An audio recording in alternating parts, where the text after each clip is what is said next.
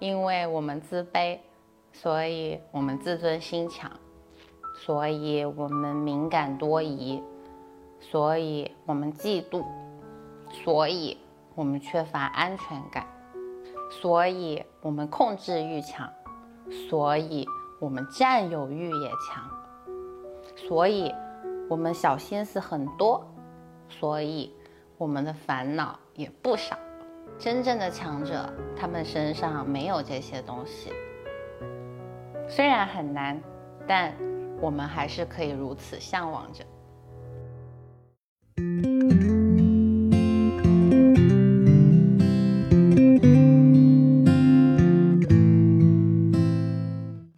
嘿，我是若兰。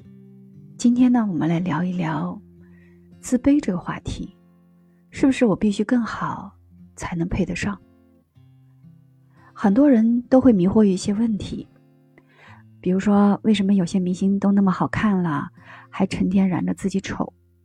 为什么九八五、二幺幺的那些同学成天说着自己不优秀、不突出？难道这不是在凡尔赛吗？这还真是不一定是凡尔赛，他可能真的是这么想的。当我们发出这样的疑问时，不知道你有没有注意到？我们悄无声息的把别人放进了自己的那个框子里去比较。你看，明星比我漂亮，他没必要因为觉得自己丑而自卑。那如果我是他，我就不会因为容貌自卑了。九八五学校毕业的同学比我厉害，未来有很多的选择。如果我是他，我就不会觉得自己不优秀，而且感到自卑啦。总之，自卑的人其实时常会陷入。我不好，我不配，这样的情绪里无法自拔。然而呢，实际上人家的比较框架里根本没有我们。换句话说，我们好像用错了比较框架。明星混的是娱乐圈，是全国人民这个最漂亮的人聚集的地方。那随便拎出一个人来说，都是倾国倾城的，而且他们就是靠脸吃饭。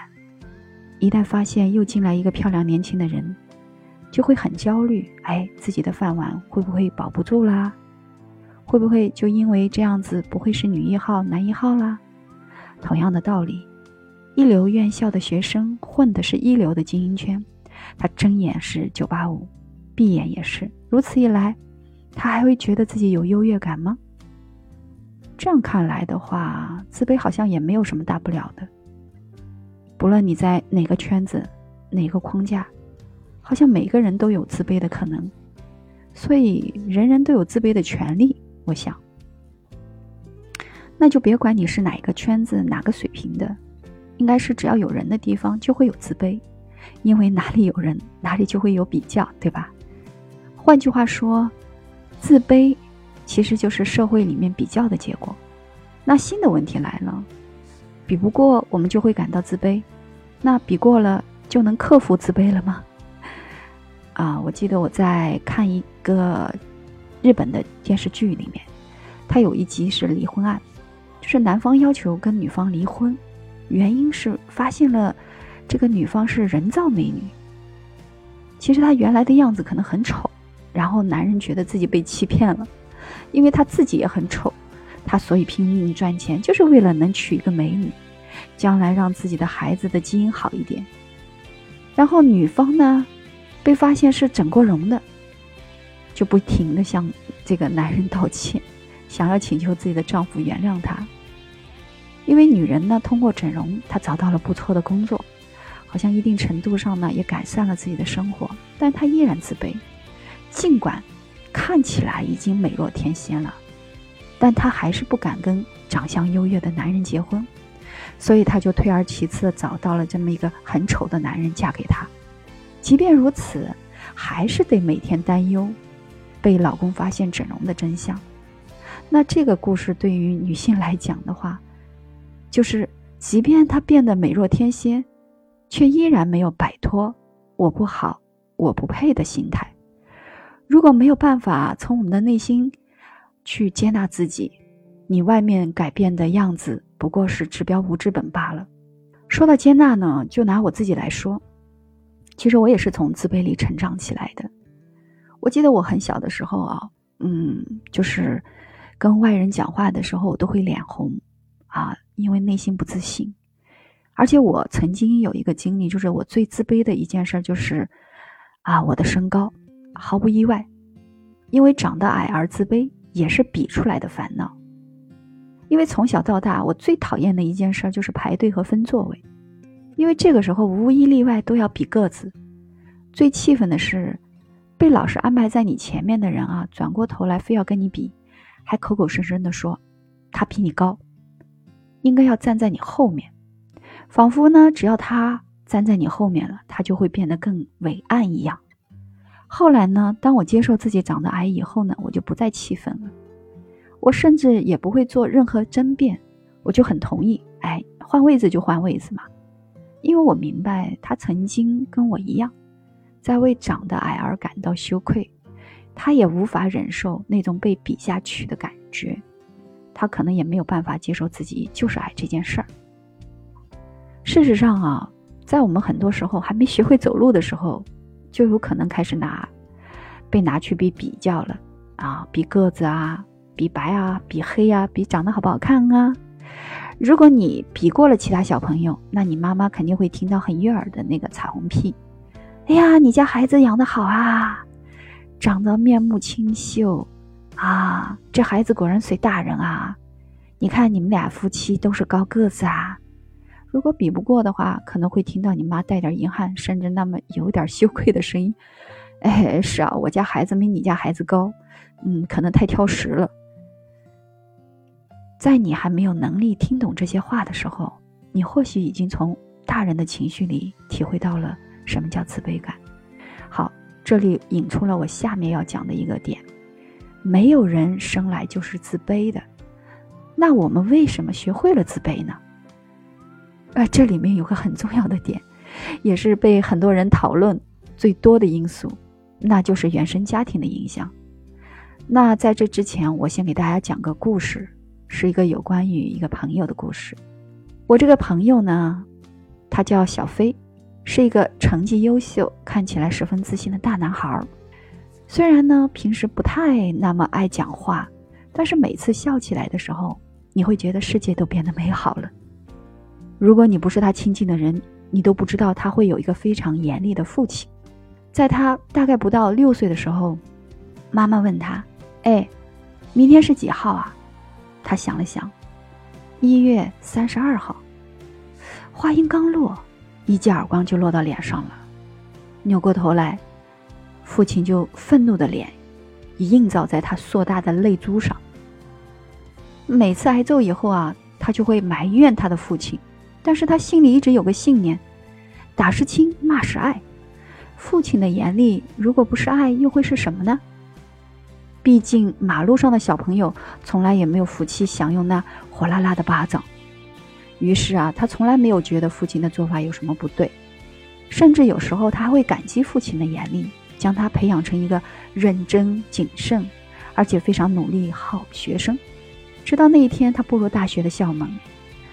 他和他的舍友呢，这个张萌啊，关系特别好，因为他和张萌最能聊得来。关键是张萌跟他也一样的优秀，他觉得他们是可以一起成长的，志同道合的同类人。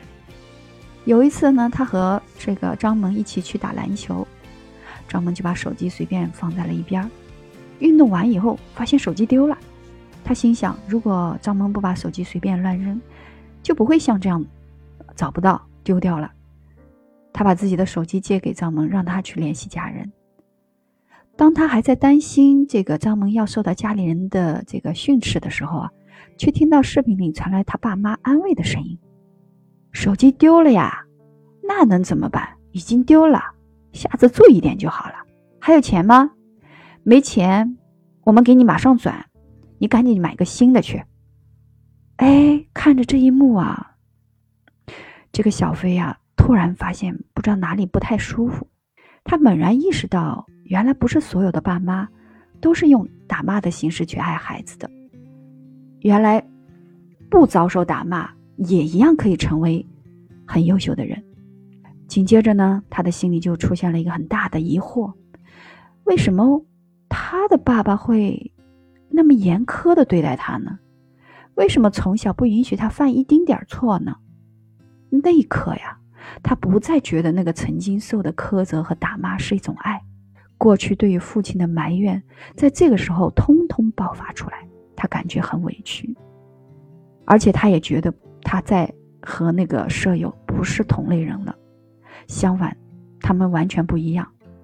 他觉得张门才是真正拥有爱的能力的人，而他不是。于是呢，他们就渐渐疏远了。他的自信也不在了。不，确切的说，他从来就没有真的自信过。曾经每一次的自信啊，不过是一次次他取悦父母之后，短暂的自我感觉良好罢了。他也越来越感觉到，父母之所以那样对他呢，那是因为他不够好，就像他父亲从小指责他那样的哦，你这儿不行，那儿不行。也或许是他根本不配得到父亲的善待，所以，当你意识到我不配这样的念头，源自于小时候父母的教育方式，源自于你从小接受到的家庭氛围，好像是父母成就了当下这个不自信、自卑的你，你不得不承认，你的父母并没有你想象的那么好，而这个时候已经形成的自卑。也不知道该如何去除。那么，对于父母的那种埋怨或者这种恨意，又该如何处理呢？所以，当我们啊意识到原生家庭对我们有不良的影响时，我们会有愤怒啊，就像小飞会有愤怒的体验，是非常正常的情绪体验。其实，我们需要允许自己对父母有很真实的各种情绪反应和感受。如果可以的话，你也可以尝试和父母沟通自己的感受，甚至可以达成和解，这样可以让自我的疗愈呢走得更快一些。还有一个呢，就是你要理解，天下没有完美的父母，也没有什么完美的教育。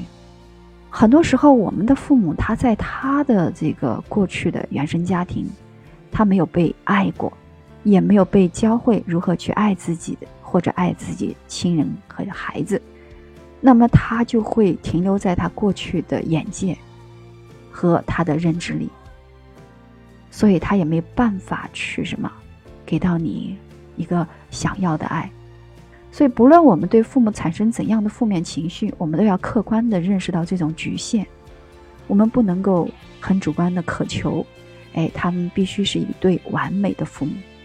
另外一个呢，我最近一年其实一直在，啊，就是做很多的咨询，听到了很多人的那个家庭的故事，或者啊，比如说抛弃孩子的妈妈，还有啊被家暴的妻子，或者说那个啊从小被揍打的爸爸。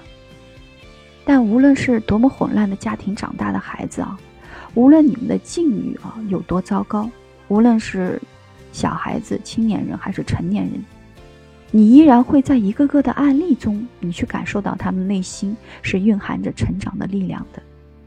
所以回过来，当我们能够啊正视我们原生家庭的影响，就显得特别重要了。我们要了解自己的过去，理解自己的成长，而且我们要去体谅那个曾经。